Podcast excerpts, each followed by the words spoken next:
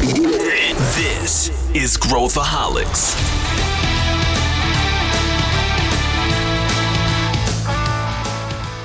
Olá, aqui é Pedro Van Gertner, eu sou o CEO da ACE e esse é Growthaholics, o podcast para quem adora inovação e empreendedorismo. Durante a pandemia, vários novos modelos de negócio cresceram muito, ganharam espaço. Um deles foi a lógica das dark kitchens e das dark stores, que são focadas no modelo de delivery e com o digital permeando todo o negócio. Hoje a gente vai destrinchar como essas empresas funcionam, os seus modelos de negócio e o que a gente acha que vai acontecer no futuro. Para me ajudar nessa discussão, eu trouxe o Davi Cato, que é ex-CEO do iFood e atual founder da Jellyfish Ventures, ou seja, investe em muitas empresas nesse setor, e a Ana Teresa, que é engenheira de alimentos e também atua na Ace Cortex na área de Corporate Venture. Vem com a gente! Hoje nós vamos mergulhar no mundo dark com duas pessoas que conhecem bastante o tema por vários ângulos. Então, eu queria primeiro dar as boas-vindas aqui para Ana Teresa, que é uma Acer aqui, eu vou deixar ela falar um pouquinho o que ela faz, que está inaugurando a sua participação aqui no Growthaholics. Tudo bem, Ana? Bom dia, Pedro, tudo bem? Não, é um prazer estar aqui. Então, como você falou, eu sou Acer, né? Faço parte da Ace Cortex. Então, todos os projetos de consultoria, principalmente voltados a CVC, logística, saúde, é, para principalmente onde eu estou olhando. E acho que vamos conversar bastante sobre isso hoje. Certamente. E eu também tô com o meu velho amigo de guerra aqui, veterano do ecossistema. Não vou entregar muito a idade dele, porque ele tem uma cara de muito jovem aqui falando com a gente, mas também é, é, lutou lado a lado nas trincheiras aí desde o início do ecossistema, que é o meu amigo Davi Cato. Tudo bem, cara? E aí, Pedro, tudo certo? Aí, tudo bem com vocês aí, ouvintes? É um prazerzão estar com vocês aqui na, no Growthaholics. Eu sou fã de longuíssima data aí da Ace. Opa, e, e, não só não só fã, mas também a, a mentor, né? Atua em várias investidor frentes, no investidor, já é um tá muito próximo da gente. Conta, Davi, para quem não conhece muito a tua trajetória, conta um pouquinho de onde você vem. Legal, assim, em um longínquo passado, eu fui sócio de uma consultoria chamada Terra Fórum, que era uma consultoria de gestão e tecnologia. Foi daí, inclusive, que a gente se conheceu, né, Pedro? Que Verdade. a gente, de uma certa maneira, éramos inimigos, assim. Não inimigos, né, mas a gente concorria nos mesmos tipos de projeto. E depois disso, eu acabei entrando no founding team do iFood, então entrei lá em 2011, é, fiquei lá em diferentes papéis, eu fui CTO durante um período, fui COO também durante boa parte da minha trajetória lá, e fui também CEO das nossas operações na Argentina, Colômbia e México. Então, foi uma trajetória bem legal no iFood. Eu peguei todo o período ali do super early até o período de high growth, assim, foi um desafio bem, bem bacana. E agora eu estou num período meio sabático, assim, eu tenho feito bastante investimento anjo. Um dos investimentos é em Dark Kitchen, é no no Papiladelli, que é uma das maiores dark kitchens aí do Brasil, e tem um instrumento que chama Jellyfish, onde eu invisto em várias startups e fundos de startup. E em breve, eu estava falando até com o Pedro, que terei novidades, porque eu quero voltar para as trincheiras aí, atuando não como aí. investidor, mas como empreendedor. É isso aí, operadores serão operadores. E para a gente mergulhar aqui nesse conceito, né? O, o, por que, que a gente fala Dark Kitchen, Dark Store? O que, que significa isso? Uh, quem, quer, quem quer pular aqui na, no conceito? Bom, se, se eu puder, eu já puxo aqui, que eu Bora. já estou falando, já, já emenda aqui. Bom, o Dark Kitchen é, surgiu muito com o crescimento dos marketplaces, então, com o crescimento do iFood e de outras plataformas de delivery, é, possibilitou que os restaurantes não tivessem, não tivessem salão, que é o modelo tradicional dos restaurantes. Então, ali quando você senta na mesa e vem o um garçom, ou, ou, você passa no quilo ali no, no bandejão ali, esse tipo de restaurante é um restaurante mais tradicional.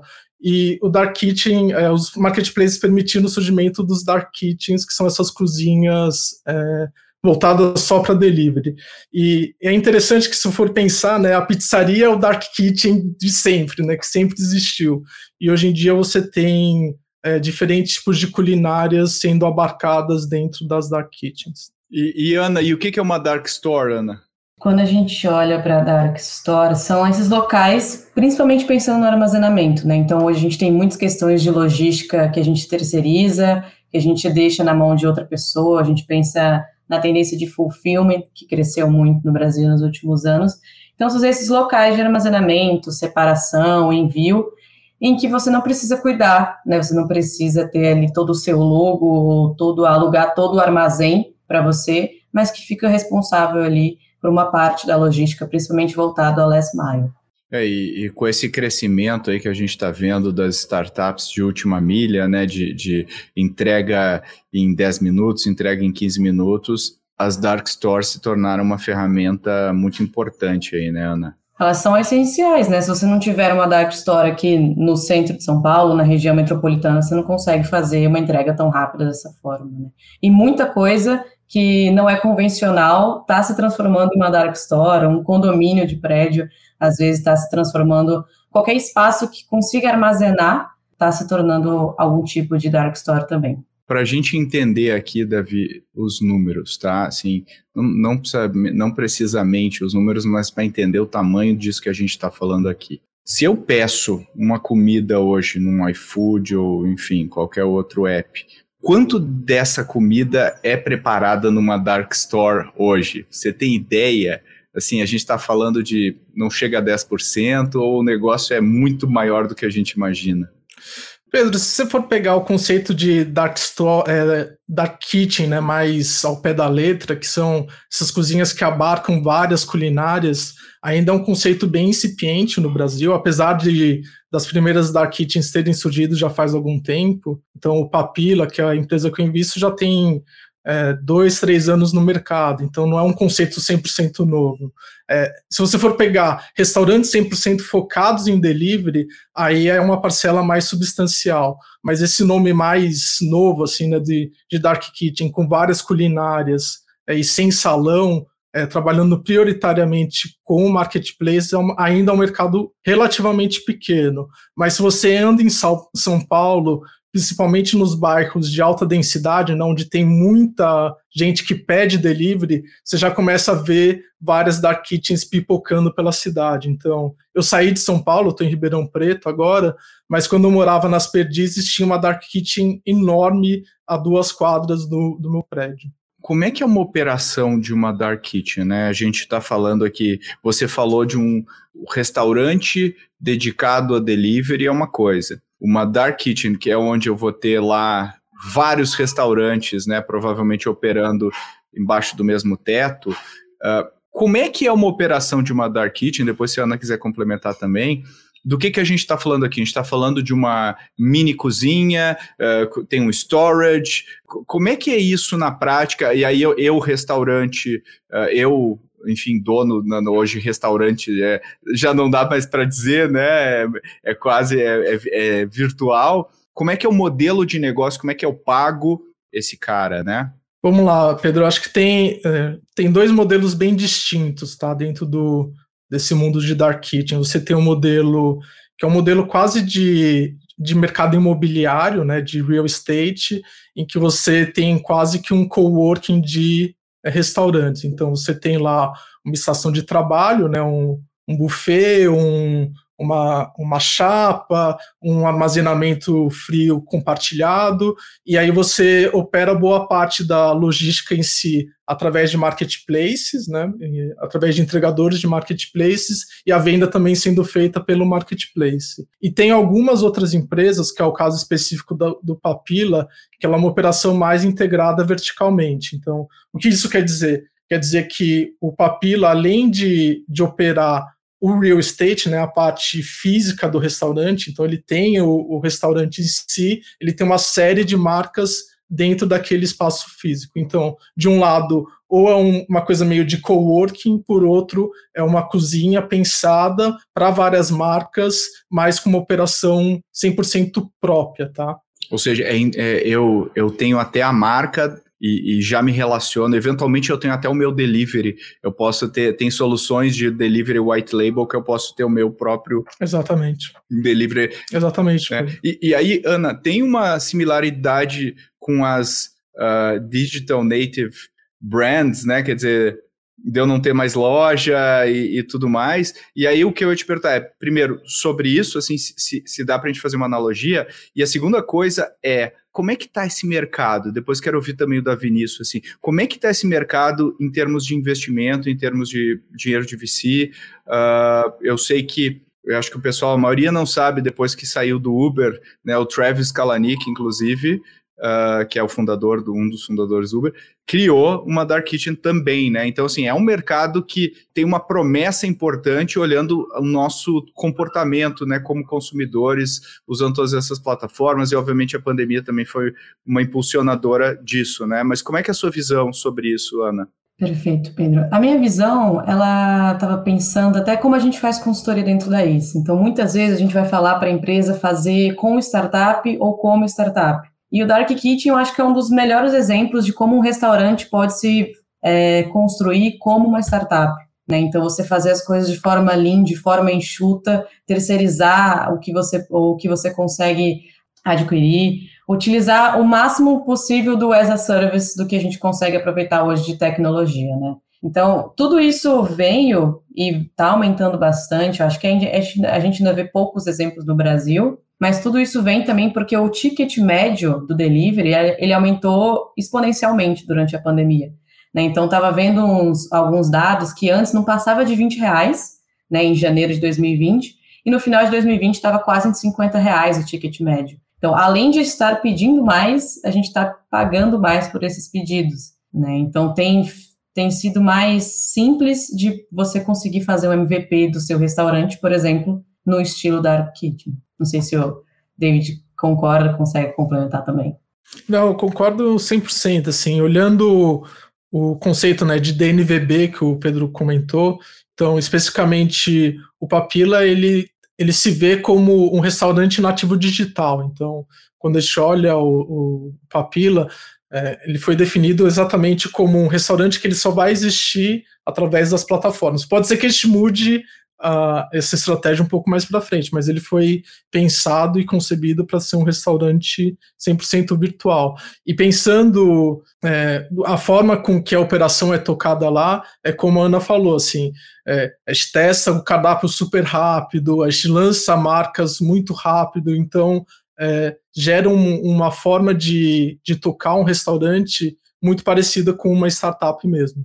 É, ouvindo vocês aqui, né, pensando que um restaurante tradicional. Lembrando que, né, lá no passado, longínquo, eu e o Mike também tocamos uma startup que trabalha com restaurantes e pensando no modelo, né, de, de, de negócio, nos desafios uh, que existem, é quase como um negócio completamente, né, uh, diferente, porque vamos imaginar, o restaurante até pouco tempo atrás eu tinha só um canal, que era, né, ou, ou só um, uma forma do cara consumir o meu produto ou até duas, né? Que era o delivery e o, e o, e o sentar no restaurante. Só que o sentar no restaurante era o que ditava tudo. Então, quando eu pedia no delivery, eu pedia o prato que o cara come sentado, né? Quer dizer, então é uma adaptação meio até meio grosseira às vezes do prato, de como eu acondiciono uh, o alimento e tudo mais, como que eu levo até a casa das pessoas, mas eu tenho que me preocupar com garçons, com, uh, né, com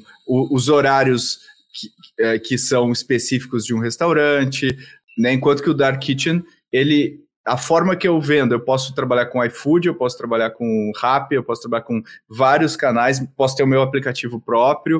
Uh, a forma como eu gerencio o meu restaurante é muito mais como uma, uma linha de montagem. Eu tenho que pensar em embalagem, eu tenho que pensar no contexto de consumo, nos packages, nos combos. Uh, quer dizer, é, é, como o Davi falou, né? Quase como gerenciar realmente uma startup. E aí a, a minha pergunta para vocês, uh, eu não sei, tá? Essa resposta não sei se vocês vão saber também, mas é uma curiosidade que eu tenho, só para explorar juntos aqui, se uh, fazer um brainstorm juntos. A margem de um, de um, de um restaurante digital, ela é similar a de um restaurante não digital? Quer dizer, o que, que come a nossa margem, né? Porque eu tenho lá o, o cut que eu vou dar, que não é pouco, pro, pro parceiro que teoricamente tem o cliente na mão, né? O iFood, ele, ele cobra por isso, né? Ele tem um.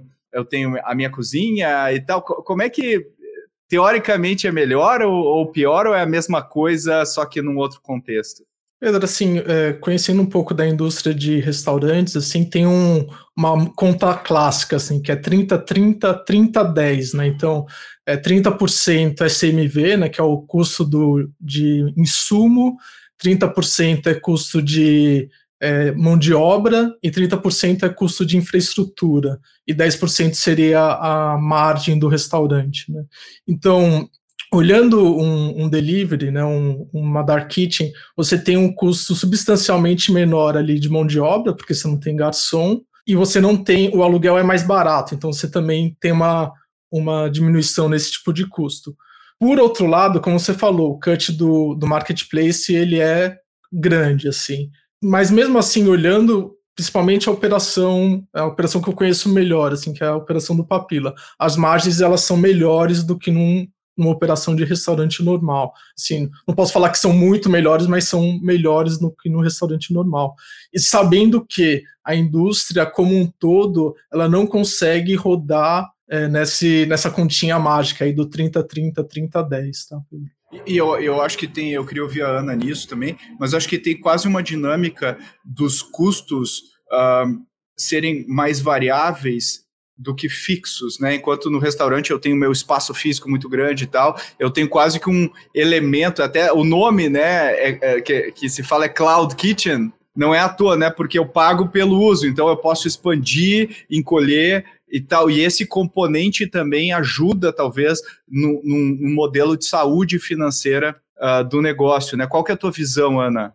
Essa flexibilidade, ela é essencial, né? Às vezes, um período do ano eu não tenho tanta, tantos pedidos, eu quero reduzir a minha cozinha, ou eu, do nada, tenho muitos pedidos, preciso aumentar, então ter essa, essa flexibilidade é muito bom. Mas uma coisa que eu estava pensando é que num restaurante tradicional, você tem muitos mais em, uh, dores de cabeça do nada, assim, é um funcionário que se demite, é um cano que estoura no, na, na cozinha, então, tudo isso você tem que arcar você mesmo. Você está dentro de um, um, cloud kitchen, se acontecer algum problema na instalação, o responsável é que vai cuidar, não é você. Né? Então, ele vai, ele vai te alocar em outro lugar, porque é um, é um serviço que ele está oferecendo. Então, toda essa, essa dor de cabeça que a gente tem no, no mundo mais convencional, uh, ela não existe, né? ou ela é bem menor no, na questão de dark kitchen. É, e, e, tem a preocupação com o front também, né? Porque o cliente entrando lá, eu tenho que ter uma preocupação com o ambiente, uh, enfim, o, a pessoa que recebe o cliente, como que ele vai ser tratado. Como... Então, essas coisas têm um componente também da experiência do usuário. E eu me lembro de uma, de uma história durante a pandemia que o, o, o cara que. Eu me esqueci o nome de, um chefe, o Davi talvez saiba, ou a Ana, que, é, que ele tem aquele restaurante, a Linea, a Linea lá nos Estados Unidos, que eu acho que é um Michelin, e o cara, imagina, Michelin, a experiência toda lá no restaurante, né? Um negócio absolutamente. Uh, e ele é um chefe desses de TV e tudo mais. E aí veio a pandemia e o que ele fez, ele transformou né, o, a parte interna do restaurante na linha de montagem dele, mas o que ele fez foi mudar os, os pratos Uh, entendendo o contexto. Então, por exemplo, quando o cara vem no restaurante, ele consome um vinho, ele paga um vinho bem caro. Quando o cara tá em casa ele pede um combo, ele, ele, provavelmente quer um vinho mais barato, com embalagens e tal, no contexto da família, etc. Então, durante a pandemia ele foi lá e quase que esgotou o estoque de uma, de uma distribuidora de vinhos, com vinhos bem mais baratos do que o que ele tinha no restaurante, mais bons e tal. Ele refez e ele transformou o restaurante numa linha de montagem e as pessoas podiam pedir online, podiam pegar na, na calçada e tal. E o que ele falou foi que a lucratividade do restaurante, não o faturamento, mas a lucratividade acabou subindo com ele tendo menos pratos, mas pratos mais pensados em contextos, na jornada do consumidor. Uh, e eu acho que é um pouco disso que a gente está falando aqui, né? E, e, e, a gente vê, eu pelo menos sinto, eu sou muito curioso e às vezes eu ligo ligo para marco reunião com o dono do, dos restaurantes, eu sou louco nesse nível, assim, para saber como que eles fazem. E eu percebo nitidamente quando o restaurante adaptou o pedido, né, para a realidade nova, o combo e tal, e quando ele simplesmente está pegando aquilo que ele já produz e, e colocando. Vocês acham que isso tem um impacto, uh, tem uma diferença considerável no, no faturamento, no, no na, na, experiência do cliente e tal? Como é que vocês veem isso? Vamos lá, acho que tem dois pontos que são legais de gente tratar aqui. Então, primeiro, o dono de restaurante que está muito acostumado a operar com salão, quando ele começa o delivery, ele reclama, porque é, não tem o tal do upsell, o, ou seja, o garçom não consegue chegar lá, ah, você não quer uma entrada, você não quer uma bebida, você não quer uma sobremesa, e bebida e sobremesa e entrada são os pratos onde o cara geralmente tem mais margem, né? Então, o cara que tem essa mentalidade de restaurante tradicional, ele sofre um pouco. Em compensação, a pessoa que ela trabalha já com um modelo de dark kitchen muito voltado para delivery, ele já pensa nisso, como o Pedro falou, ele vai montar ali o combo, que é o combo que tem entrada, prato principal e bebida, ou que vai ter sobremesa. Então, ele já pensa no menu dele, é pensando como aumentar o ticket médio dele. Então, é, como o Pedro falou, é uma mentalidade bem diferente. Mas se o cara não pensar efetivamente em adaptar a operação dele, a oferta dele para essa nova realidade, realmente ele vai sofrer em termos de rentabilidade, com certeza. Eu, eu, fico me perguntando, né, assim, é quase como se fosse um outro skill. E aí, Ana, pensando na mentalidade de consultoria aqui, né, uh, eu acho que o, o, Dark Kitchen, o modelo mais digital, uh, também permite mais margem de experimentação. Quer dizer, eu posso testar combinações um dia e no outro mudar e no outro mudar, o que é muito mais difícil mudar, ficar mudando o cardápio do restaurante, porque né, talvez o especial do dia, né, uh, ele mude, mas o, o experimentos num nível tão profundo assim é, é muito difícil fazer, né? Então tem uma Uh, Queria ouvir também o que, que você acha, se tem um diferencial de otimização, experimentação, que provavelmente os restaurantes têm mais dificuldade de fazer, né? É, quando a gente fala de tecnologia, a gente tem um, um, analytics automático, né? Então, num dia eu posso servir um cardápio no almoço, outro no jantar, e ver qual que deu certo, depois no outro dia eu troco, e eu tenho aquela resposta imediata, né? Eu tenho aquela resposta que eu consigo comparar com a semana passada, com o mês passado, de forma imediata. Só que quando a gente fala de, de consultoria, existe, demanda uma transformação cultural ainda que o, a maior parte dos brasileiros ainda não tem, a maior parte dos donos de restaurantes ainda não tem. Então a gente vai precisar, ou, né, as coisas vão mudar, assim, a mentalidade, a skill, como você falou, é outra, né, a, as skills são totalmente outras. O que, que acontece uh, com esses garçons que não estão sendo mais empregados também? Né, para onde eles vão, o que, que acontece com o restaurante tradicional que não consegue se adaptar. Isso vai ser uma tendência, um hype, ou vai ficar? Né? Então a gente tem que olhar para isso também dessa forma, que é uma mudança realmente Total. de fato cultural, assim. Eu, eu, eu, concordo muito com isso e, e eu tenho uma preocupação até maior, uh, não só no impacto das dark kitchens, mas no impacto da, da automação né, no setor de restaurantes como um todo, né? Acho que o, o Burger King anunciou recentemente a primeira loja dele aqui no Brasil que não vai ter nenhum atendente, né? É 100% é uma é uma dark kitchen do Burger King, mas a pessoa vai lá e, e pede uh, online. E se a gente for ver nos Estados Unidos, uh, o mercado americano está tendo muita dificuldade de contratar mão de obra para operar uh, e atender, né, garçons, uh, funcionários de cozinha, os fast foods estão tendo muita dificuldade para contratar, o que para mim, no final do dia, o impacto disso é automação, né? O, o, resultante disso é automação. E quando tu pega o Brasil, onde a nossa cultura e as nossas condições econômicas durante muitos anos foi de contratar uh, pessoas muito baratas para fazer coisas, né? A gente tem isso durante muitos anos no Brasil. Agora vai ficar cada vez mais difícil fazer isso e fechar a conta. Então, também, né, casando com o que tu falou, né, Ana, tem um impacto maior de o que, que vai acontecer com essa camada de profissionais uh, em todos os uh, setores de, dessa do atendimento ao cliente e tudo mais, né? Vocês acham que é, é, exagero pensar dessa forma ou vocês acham que essa é uma coisa bastante real? O Pedro, sim, tem um, uma empresa que eu acho muito legal, que é uma das maiores é, dark kitchens do mundo, que chama Rebel Foods. Então, é uma empresa indiana, ela tem putz, nem sei quantas mil unidades espalhadas na Índia.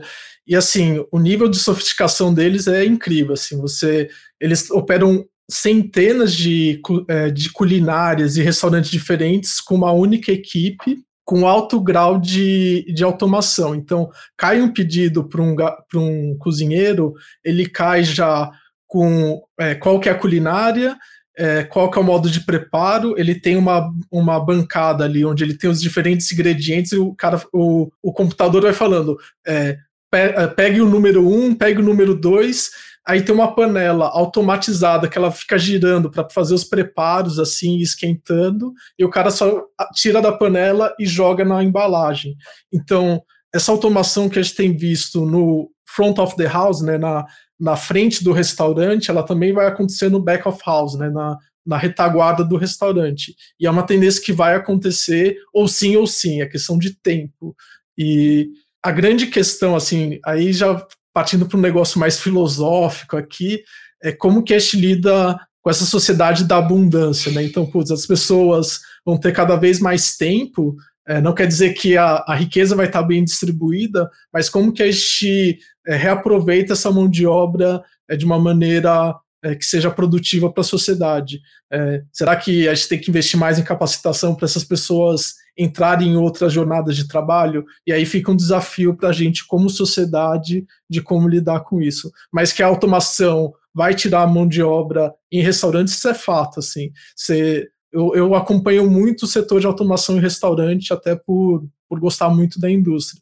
E o que você vê de robô para fritar batata frita, robô para virar hambúrguer, é, é, robô para fazer é, para fazer salada que vai caindo as porções numa esteira. Assim, Pedro, o que tem de coisa acontecendo é incrível e é questão de tempo, assim. Não, eu acho que assim, como como engenheiros de alimentos, a gente vê muito essa tecnologia acontecendo na prática e coisas que são da indústria sendo aplicadas a modelos menores dentro da cozinha, além da, do que a gente estava falando sobre embalagem, né? Tudo vira uma experiência, tudo você tem que melhorar, como que é, essa comida vai chegar no meu cliente final. Então, tudo é, precisa de uma tecnologia diferente do que a gente tem hoje, principalmente no Brasil, mas eu estou bem ansiosa aí para ver o que, que vai acontecer na prática nos próximos anos. Legal. V vamos entrar agora um pouco nas, nas Dark Stores. E eu queria, antes de falar de Dark Stores, eu queria ouvir vocês sobre esse modelo novo que a gente está vendo no mercado. Assim, nos Estados Unidos é uma loucura o volume de investimento que está aí no Brasil. A gente está vendo também isso.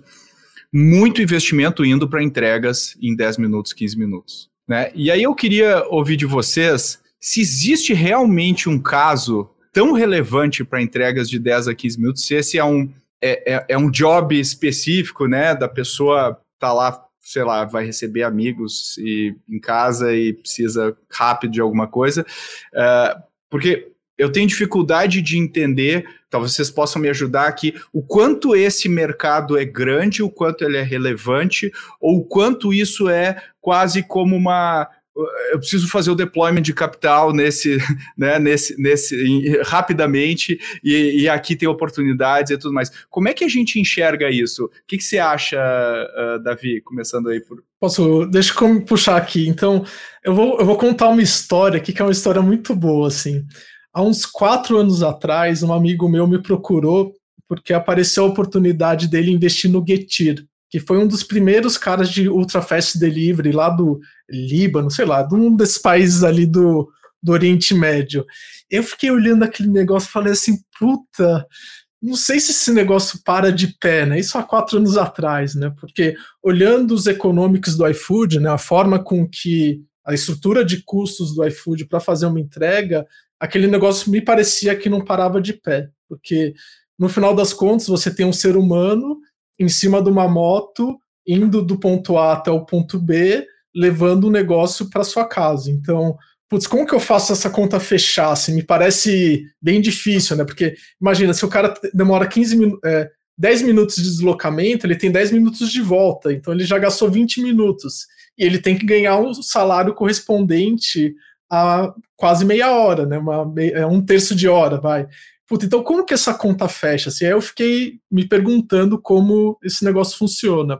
Aí olhando, assim, Estados Unidos e Europa, né? Você tem o Joker, GoPuff, você tem uma série desses caras aparecendo é, por aí, e o, o GoPuff, por, é, eu sei que, eu não lembro se foi o Joker ou o GoPuff teve que fechar na, ali em Nova York, porque as contas efetivamente não fechavam, os caras estavam perdendo é, 10 dólares num pedido de 15, sabe aquelas loucuras assim? Mas aí olhando, assim, tirando essa parte, esse case mais pessimista, acho que tem algumas aplicações muito específicas para essa indústria que elas funcionam muito bem, que é substituir o posto de conveniência o, sabe o posto que você, quando você vai abastecer, tem um postinho lá no fundo, lá do Ipiranga, é, a MPM, o, os famosos, os famosos é, ali dos Estados Unidos tem um monte. Aqui no Brasil a gente tem essa cultura mais de posto, mas você pega no Japão, essa é uma indústria gigantesca. No México, então, como eu um tempo, você tem os Oxos que estão em todos os lugares. Então, especificamente para compra de conveniência, não uma compra de reposição de estoque né, na, na sua casa, essa tese de ultra conveniência para mim faz muito sentido. Assim. Puta, eu quero tomar um sorvete e preciso de papel higiênico, preciso de fralda, que são e, e, e é uma compra que você está disposto a pagar um premium. Você sabe que você está sendo enganado ali, você sabe que você está pagando o dobro, mas aí você deixa a margem para o cara conseguir operar de uma forma lucrativa. E, e aí, olhando, desculpa, só finalizando aqui, o, olhando itens de alto valor agregado, né? Putz, um fone de ouvido, um iPhone. Imagina que experiência mágica você comprar e receber em 15 minutos. Então, para itens de alto valor agregado, é, para mim faz total sentido também você ter um Dark Store para você encantar o cara, sabe? Puta, nossa, chegou em 15 minutos um negócio que eu queria para agora. Então, acho que esses dois extremos, né, ultra conveniência e produtos de alto valor agregado, para mim eles fazem sentido. É, e assim, eu tenho conversado com muitos empreendedores dentro de, da tese de fulfillment em Last Mile, principalmente, e a gente falar de, de dark stores eventualmente. E a minha percepção é que isso cresceu, isso teve um boom quando as indústrias como um todo, financeira principalmente, começaram a olhar para as PMS começaram a olhar para uma média empresa, para um delivery simples de vitamina, por exemplo, de algo, de uma camiseta. Então, quando a gente olha para as coisas e vê quantidade, não mais volumetria, mas sim quantidade de clientes. E o Davi falou uma coisa, né? Aquele encantamento do cliente. Quantas vezes eu já não vi no, no Instagram alguma publicação de alguém falando sobre ter pedido um, um iPhone na Americanas, por exemplo, no Mercado Livre, e ter chegado em menos de três horas. Né? Então, o seu cliente faz a sua propaganda e faz o seu encantamento, essa fidelização ela é essencial. Eu acho que hoje os empecilhos, as limitações das dark stores, elas vão quando a gente sai do micro fulfillment, de 30 centímetros, de 15 quilos no máximo, e vai para uma televisão, vai para uma geladeira. E aí a logística é totalmente diferente, você não consegue armazenar em qualquer lugar. E aí que vem uh, grandes empresas como a Via Varejo e vai lá e compra uma CNT Logistics da vida para conseguir fazer isso ela mesma, né, ela própria, porque as startups não conseguem comportar, precisa de muito espaço, precisa de uma logística muito específica. É, eu, fico, eu fico me perguntando aqui, não sei se vocês já viram aquele filme anti, é mais antigo agora, para mim não é, mas é antigo, que é o Quem, Quem Quer Ficar com Mary, lá, e aí eu me lembro que tem uma cena do, do filme que o cara pega um carro, dá uma carona pra um cara que é meio serial killer, assim, e aí o cara fala assim, não, tem um super projeto, que é o produto que é o Seven Minute Abs, né? Assim, é, é sete minutos e tu fica com teu abdominal, né? Tu só precisa de sete minutos. Aí o, o Ben Stiller no filme fala: ah, mas se alguém lançar o Six Minute Abs, né? Aí o, aí o cara começa a ter uns tiques nervosos. Não, como assim? Não, não, seis minutos não tem como. É, é 7 e tal. E eu acho que às vezes o que a gente está vivendo é um pouco essa cena do quem quer ficar com Mary, com a logística, não, peraí, eu vou entregar em 15, não, agora eu vou entregar em 10. Isso a gente, essa corrida do e-commerce, a gente também está vendo, né? Como a Ana falou, assim, same day delivery, né? Tudo isso.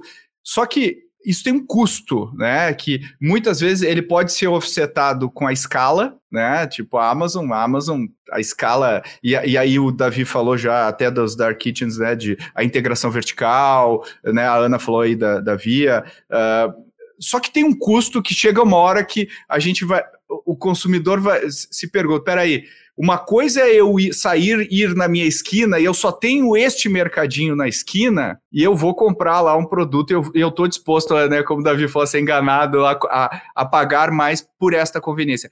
Só que quando eu tô com o meu celular aqui na mão, eu tenho acesso a isso e eu tenho acesso ao cara que entrega em meia hora e o cara que entrega em uma hora ou que o cara que entrega no dia seguinte. E aí eu vou começar a fazer uma pergunta do tipo, peraí, vale pagar 10 reais a mais por isso, por meia hora e tal? Então, a minha preocupação com esse modelo é, do ponto de vista do consumidor, até onde vai a disponibilidade de, de pagar um prêmio quando eu tenho uma, uma, uma miríade de opções, uh, e, eu, e eu não sei a resposta, tá? E, e, provavelmente a gente vai ter casos de uso onde isso vai ser muito nitidamente, assim, óbvio que o cara vai pagar um prêmio, e outros casos de uso onde a gente talvez, né? Eu, por exemplo, vou dar um exemplo pessoal. Eu usava um aplicativo muito popular de supermercado, que entregava em 60 minutos, e eu parei de usar e migrei para um outro que entrega dois dias depois, que para mim é muito melhor em termos de experiência como cliente, porque eu tinha que ficar preocupado se o entregador está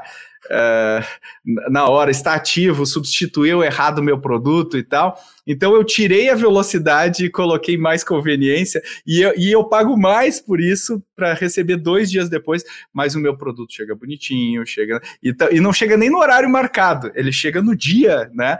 Então essa maluquice que está acontecendo da, na nossa cabeça, onde a gente vai ter que fazer contas né, do que, que é valor, o que, que não é valor, que eu fico é, pensando assim, né? Eu não sei a resposta, né? O que, que você acha, Davi? Sim, o Pedro tem, assim, primeiro, eu queria que a gente também parasse um pouco e pensasse como sociedade o impacto disso. Você pegar, assim, o que você expõe, o, os entregadores a um risco dele ter que sair correndo. Então, você pega, você pressiona o cara para entregar em 15 minutos e coloca o algoritmo lá para pressionar ele entregar em 15 minutos. A gente tem que pensar também como sociedade qual que é o peso disso. Assim. Então, essa conta não vai chegar só no bolso do consumidor, ela vai chegar no bolso da sociedade. Então, você pega a China recentemente é, eles começaram a regulamentar os algoritmos, né? Então, putz, eu, eu, tenho que olhar o algoritmo aqui e entender qual que é o preço social desse algoritmo. Então, você pega o Meituan,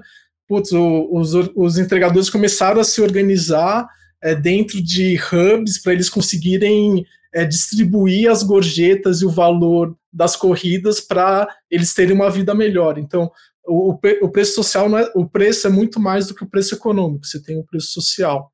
Então, isso é uma coisa que a gente vai ter que pensar muito como sociedade.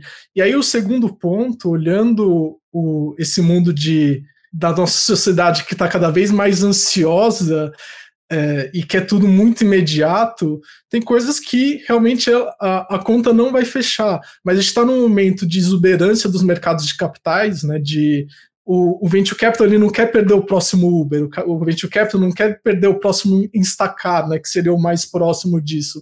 Ele não quer perder. Então ele vai fazer o deploy de capital. E aí tem aquela coisa assim que é, é, o famoso FOMO, né? O Fear of Missing Out. Putz, se eu não fizer o deploy de capital nessa indústria, será que eu não vou perder a chance de navegar essa indústria? E aí começam essas maluquices aí que, da mesma época, coisa que tinha Uber for Everything, né? Agora vai ter Ultra Fast Delivery for Everything, sabe? Então você vai ter o delivery ultra rápido para tudo.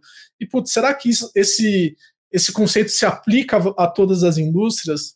Do mesmo jeito que a gente viu que casos vencedores de Uber for X, né, Uber para é, alguma outra coisa, assim, o sucesso foi bem relativo, né? Você tem, tiveram vários casos de Uber alguma coisa que eles não se aplicaram à indústria. Então, especificamente para tanto para dark stores quanto para ultra fast delivery, é, eu tenho esse mesmo é, pulga atrás da orelha, assim. Se a gente não está no momento de muita exuberância, e o segundo é se é, vai começar uma escalada irracional de, de adaptar esse modelo para indústrias que não fazem sentido. Como é que você vê isso, Ana?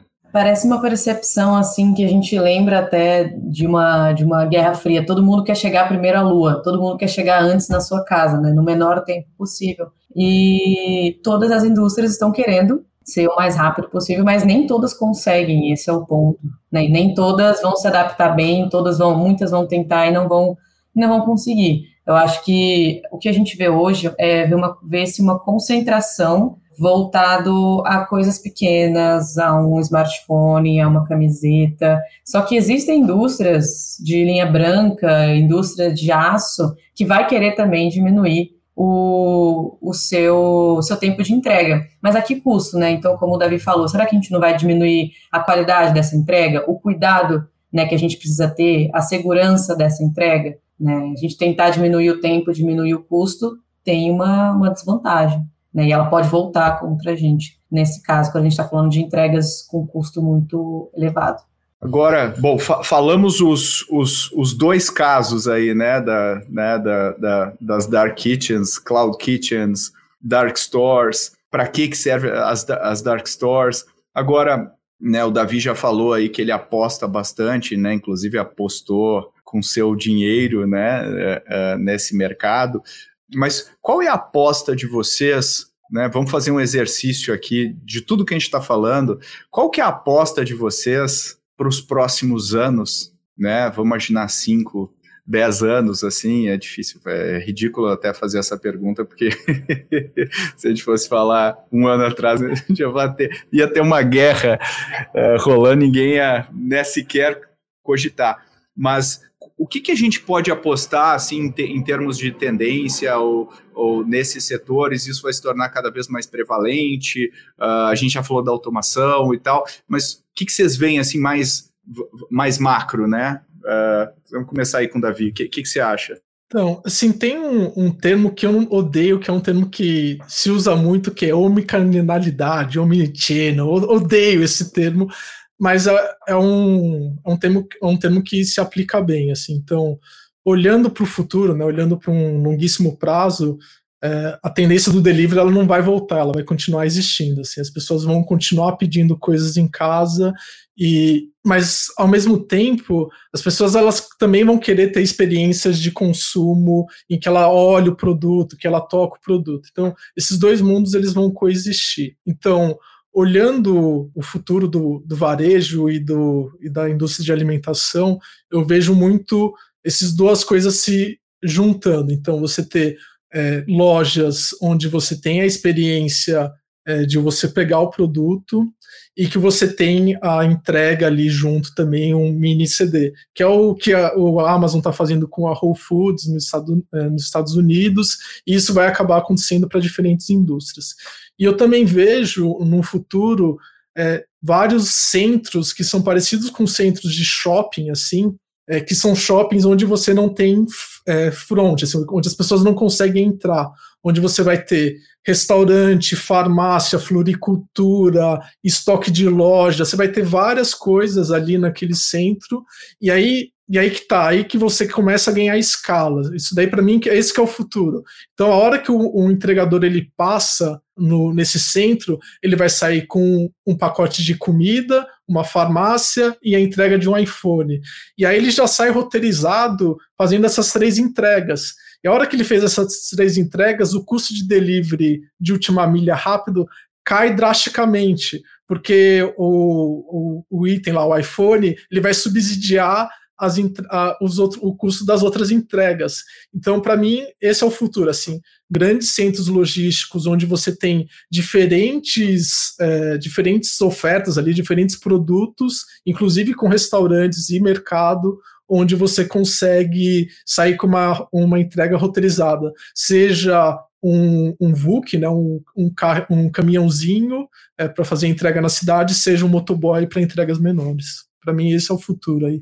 E, e só para fechar aqui, com alto nível de automação, assim, alto nível de é, tudo muito automatizado, com esteira para cima, para baixo, e a última milha sendo feita por entregadores e no futuro, quem sabe, com entrega autônoma, que a gente não sabe quando que isso vai acontecer, mas essas coisas elas são impossíveis até elas acontecerem, né, Pedro? É, eu concordo bastante com o Davi, essa questão de dark everything, né? Então, floricultura, loja, farmácia, tudo vai acabar virando dark. Mas acho que ao mesmo tempo, até foi uma coisa que o Pedro falou, existe sempre algo que vem em contrapartida. Então, sempre vai ter alguém que teve uma experiência ruim com uma dark store e vai falar: não, eu prefiro que demore mais, mas que eu tenha uma experiência melhor, que eu tenha uma segurança melhor. Então, acho que vão vir esses dois pontos. Acho que o que provavelmente vai uh, se perpetuar mais é a questão de dark por uma questão de custo. As pessoas querem as coisas mais baratas, mais rápidas. Então, isso, na minha visão, vai se perpetuar, mas também abre brecha para esse essa contrapartida aí que a gente conversou também. É, eu concordo muito com vocês. E uma coisa que eu fico pensando aqui, né, tem muito real estate que vai se tornar uh, cada vez mais inútil com o passar do tempo, né? A gente já vê uma, né, por exemplo, pega agência bancária, vai se tornar cada vez mais inútil o passar do tempo, né? Nos Estados Unidos, acho que o Capital One, acho que o banco é, criou cafés, né, dentro da, da agência. Então, está fazendo um, um, um, uma ressignificação do que, que é a agência, mas eu acho que isso é só o começo. A agência bancária vai se tornar cada vez mais inútil, assim como, por exemplo, postos de combustível vão se tornar cada vez mais inúteis, né? Porque eu não vou carregar o meu carro elétrico, não vou pegar o meu carro elétrico e até o posto de combustível ficar duas horas parado carregando. Não, eu vou no, no meu condomínio, no shopping, no, é, quer dizer, no contexto em que eu estou, muito mais do que e aí, de repente, esses real estates vão se tornar uh, né, dark, né, para várias coisas, ou centros onde né, eu vou lá para fazer alguma coisa e aí eu vou, né, são ressignificação de espaços bem importantes urbanos hoje que a gente certamente vai ter uma, no, no, no médio, longo prazo, vão se tornar inúteis, né, eu fico pensando que outros espaços também vão passar por isso, né, mas uh, tem tudo a ver com o que a gente está falando aqui, né? É, e olhando, Pedro, assim, eu, assim, para mim você tem dois óculos assim que você pode olhar o mundo, né? Você tem o óculos da utopia e da distopia, né? Então, eu tenho um podcast que chama Desnegócio, que a gente olha muito para negócios tradicionais, é, indústrias pouco sexy, em tudo que não é startup a gente olha ali no, no nosso podcast. E a gente olha muito também empresas familiares. Então, Imagina você pegar assim uma cidade onde você tem só centro de distribuição, só centro de distribuição assim, e um monte de motoboy e robô andando pela rua e todo mundo trancado em casa, fazendo teletrabalho, né? Então, se for pensar, esse é um futuro bem distópico, assim, eu não sei se eu gostaria de viver muito nesse nesse futuro. Então, a gente vai ter que pensar também como sociedade, assim como eu disse ali, do impacto social do, do Ultra Fast Delivery. A gente também vai ter que entender o impacto disso nas cidades, né? Como que a gente vive os centros urbanos, é, dado que você vai ter grandes centros de distribuição que tem que estar tá dentro da cidade. Eu não sei, assim, eu sou uma pessoa utópica, né? Eu sempre gosto de pensar que o mundo vai ser melhor no futuro mas também é, a gente pode ter um futuro bem distópico que a gente vai estar tá lá quase como o Oli. Você lembra do Oli ali, o, você, em cima do carrinho com uma tela, todo mundo gordinho? Eu não sei se eu quero viver nesse mundo, mas é, realmente a gente, como sociedade, vai ter que pensar como adaptar esses espaços urbanos aí, para de repente ser espaços de convivência, espaços de parque, espaços de onde vai ter arte, onde você vai ter projetos de educação, e aí já envolve uma escala maior de, de políticas públicas de como reaproveitar esses espaços. Né? É, não, eu concordo. É, eu, eu acho que eu sempre, embora os meus autores prediletos sejam todos distópicos, né, os orwellianos e, e afins, né, eh, eu também, eu tendo a olhar, enxergar sob o prisma mais uh, utópico aí, e eu acho que a gente tende, né, assim, se nós tivermos um espírito crítico e empreendedores e empreendedoras que estão dispostos a a fazer o que for preciso para né, criar esse futuro, eu acho que vai vir daí, óbvio, essa construção. Eu acho que a gente pode ter um futuro bem melhor, né? Eu acho que toda nova moda passa por é, né, aquele hype cycle né, do, lá que o Gartner popularizou. E acontece com tudo, com cripto, com, e também com, com isso que a gente está falando aqui. O fato é, eu não vejo essas tendências que a gente falou aqui recuando, né? A gente não vê nenhum, eu não vejo um cenário de recuo das tendências. Eu vejo talvez cenário de algumas empresas não conseguirem monetizar e tudo mais. Mas empresa monetizar é diferente de tendência não ser realizada. Então eu, eu, eu tendo a enxergar sob um prisma muito mais uh, positivo em relação às tendências, mas surgem oportunidades novas também, que nem a gente falou aqui de desses trabalhadores que, que, que, estão nesses setores que estão sendo cada vez mais afetados, como que eles vão ter o reskilling para conseguir acompanhar né, tudo que está acontecendo, como diz o Kevin Kelly, o autor, né, ele fala que uh, né, pô, quanto mais robô e tal, a gente vai ter precisar de mais gente para limpar o robô, para fazer manutenção do robô e tudo mais. São, são, ou seja, tem uma migração. Só que para limpar robô e fazer manutenção, eu preciso treinamento, eu preciso capacitação técnica, e aí onde entra um, um grande problema que a gente tem, né? Mas eu, eu acredito bastante nesse futuro. Eu acho que esse episódio deu o que pensar aqui para as nossas e para os nossos ouvintes. E eu queria, com isso, né, a gente, eu tenho muito mais coisas que eu queria abordar com vocês, acho que a gente vai ter que fazer um parte 2 uh, ah, desse episódio aí, Babi, ó, parte 2 aí desse episódio, mas eu queria agradecer, né, imensamente a participação, os insights, a discussão, de vocês. Então, Ana, Tereza, muito obrigado aí pela sua participação. Espero que você tenha curtido a sua primeira né, incursão aqui no Growthaholics. Espero que seja a primeira de várias. Boa, Pedro. Muito obrigada pelo convite. Espero ver vocês em mais assuntos aí. Quem sabe até um episódio 2. Foi um prazer também te conhecer, Davi. Muitos insights que a gente conseguiu gerar juntos, assim, muitos ensinamentos que eu aprendi muito com você hoje. E acho que todo mundo que está ouvindo também. É, eu, eu, eu, eu, acho isso aí também, Ana. Eu, eu, aprendo muito com o Davi cada vez que eu falo com ele. Botei até uma anotação aqui que eu tenho que ver mais o Davi, porque eu sempre aprendo muito quando eu, quando eu converso com ele. Poxa, que pelo menos assim a gente conseguiu conversar uma hora aí, né, Davi? Fazia tempo. Então, te agradeço muito por você ter tirado aí o seu tempo para conversar com a gente. Também a gente vai colocar o seu podcast aqui nas anotações do nosso programa, mas quem quiser encontrar você nas mídias sociais também, como que faz, Davi? Sim, eu, eu, sou bastante ativo no LinkedIn, então se vocês me procurarem lá e me seguirem, eu posto bastante conteúdo. É, eu também. Instagram não sou muito fã, assim, mas se vocês me procurarem no LinkedIn, tem bastante coisa que eu posto por lá. E também no próprio podcast. O podcast chamado Desnegócio, ele tá no Spotify, YouTube e também no Instagram. E, assim, Pedro, é uma desculpa que eu arranjei para falar com gente legal. Então, eu já entrevistei o Mike, já entrevistei várias pessoas que eu admiro ali no podcast, e na verdade é uma desculpa, é uma desculpa boa para falar com gente legal e aprender, que foi o, o, que eu fiz aqui junto com vocês. Foi um prazerzão estar aqui com vocês. Legal, eu sou suspeito porque é exatamente o que eu faço aqui também. e eu aprendi um monte com essa conversa. Então, muito obrigado, galera. Se você quiser saber mais sobre o caminho desses novos negócios, dá uma olhadinha no spin-off que a gente fez sobre tendências. A gente fez um episódio só para falar de negócios e eu tenho certeza que você vai tirar também muitos insights de lá.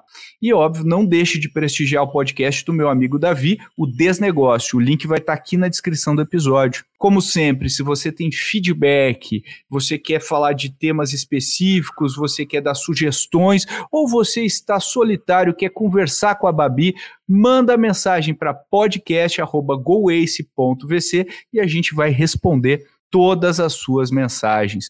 Como sempre, eu peço a sua ajuda. Para a gente é muito importante. Se você gosta do Growthaholics e você sabe todo o esforço e todo o trabalho que a gente faz para colocar toda semana episódios no ar, ajuda mandando episódios para pessoas que vocês conhecem, que podem se beneficiar desse conteúdo, ou simplesmente postando nas mídias sociais e nos marcando. A gente adora ver as suas postagens. E como sempre, também peço para você avaliar com cinco estrelas ali o Growthaholics, tanto no Apple Podcasts quanto no Spotify. Isso ajuda bastante a gente hackear o algoritmo. Até o próximo episódio.